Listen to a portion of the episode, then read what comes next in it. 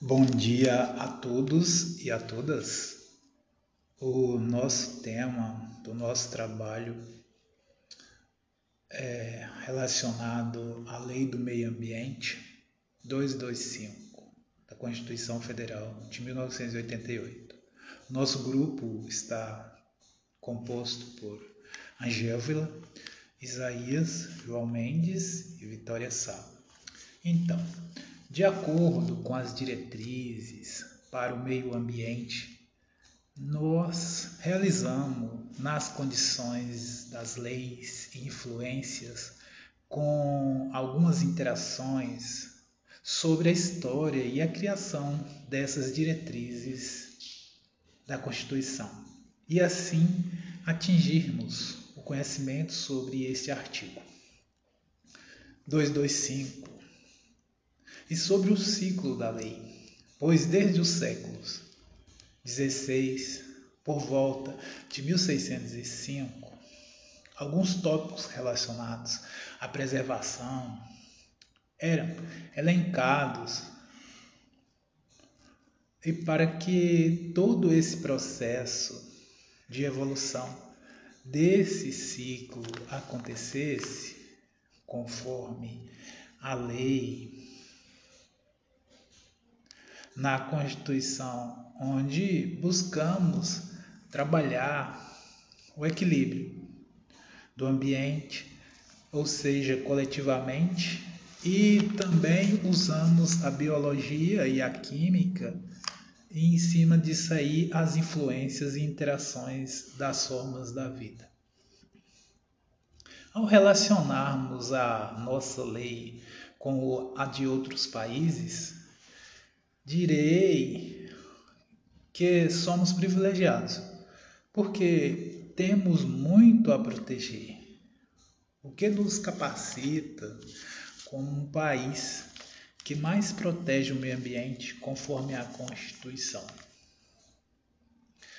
Então, para contextualizar como aconteceu essa evolução da lei no ciclo a qual referi, dentro das diretrizes para o meio ambiente, começamos esse trabalho da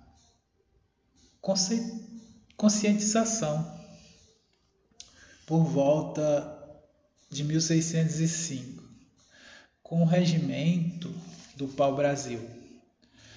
É, a realeza da época dera importância na preservação dessa especiaria. Até porque nós estávamos no caminho das Índias. E em 1616, algumas observações sobre as árvores frutíferas e o quanto essas árvores demoravam a responder aos objetivos alcançados, que eram os frutos.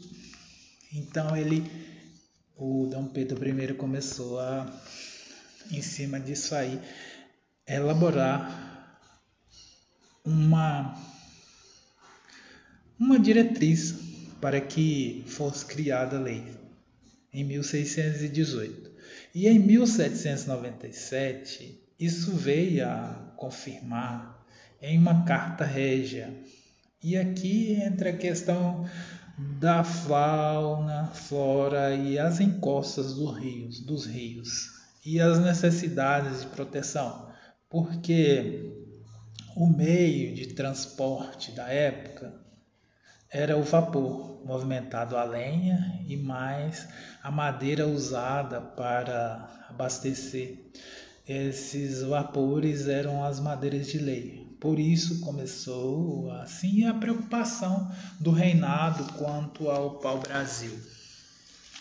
Diante disso, em 1797, também foi estabelecido o regimento dos cortes das madeiras, onde estabeleceu regras mais rigorosas sobre as árvores e a estratificação, inclusive a exploração da lenha, né, como é meio de transporte na queima para locomoção dos vapores. Então, a venda do pau-brasil para exploração também foi uma das causas. Já em 1850, após a promulgação da Lei número 601 de 1850, cujo nome deram-se como Lei das Terras do Brasil, relacionada mesmo ao pau-brasil, pois uma finalidade importantíssima é, naquela época, é, época foi a ocupação do solo e as atividades predatórias que acontecia nas florestas.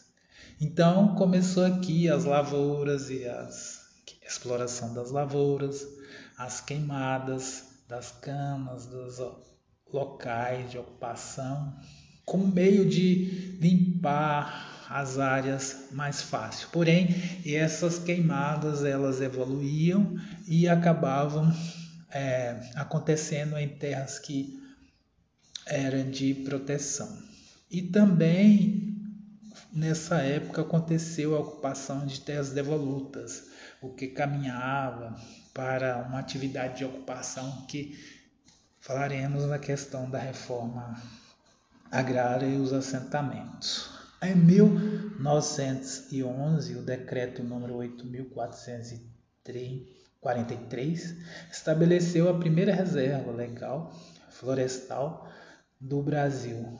Então, é, não é tão distante, 1911, nós estamos em 22. E, e isso se deu onde? No Acre, ou seja, na Amazônia. Então, isso mostra um pouco a evolução do ciclo da lei ambiental e certa preocupação com a Amazônia legal. E em resposta a tudo isso, veio essa frase que é utilizada na época e cabe muito bem nos dias atuais, que é: a natureza fez tudo a nosso favor. Nós, porém, pouco ou nada fazemos, temos feito a favor da natureza. Já em 1916 surge então o Código Civil Brasileiro, onde são dispostos alguns princípios de conscientização ecológica, que apesar de ser a essa época, é também de cunho individualista, é, ou seja, visando a proteção do seu local, da sua fazenda, do seu estabelecimento, mas já era alguma coisa. Mas já sancionado em 34 são, são criados impostos e limites é, para estabelecimento desses direitos, a qual é, os proprietários que evidenciam a criação também do Código das Águas. Por quê? O código ele também constituiu um embrião que evidenciaria a criação da atual legislação ambiental brasileira. E em 1977, após a promulgação da Lei 6.453, que estabelecia a possibilidade civil, teve nas atividades nucleares como objeto específico de proteção, dentro dos critérios da inovação, a tecnologia da energia nuclear. Já em 1985, outra lei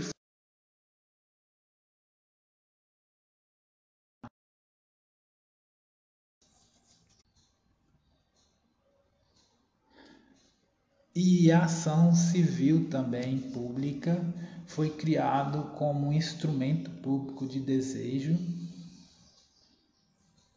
em defesa do meio ambiente com os outros direitos difusos e coletivos diante da sociedade civil pública. Então, a partir dos próximos slides, daremos continuidade do ciclo evolutivo da Lei do Meio Ambiente na Constituição Federal.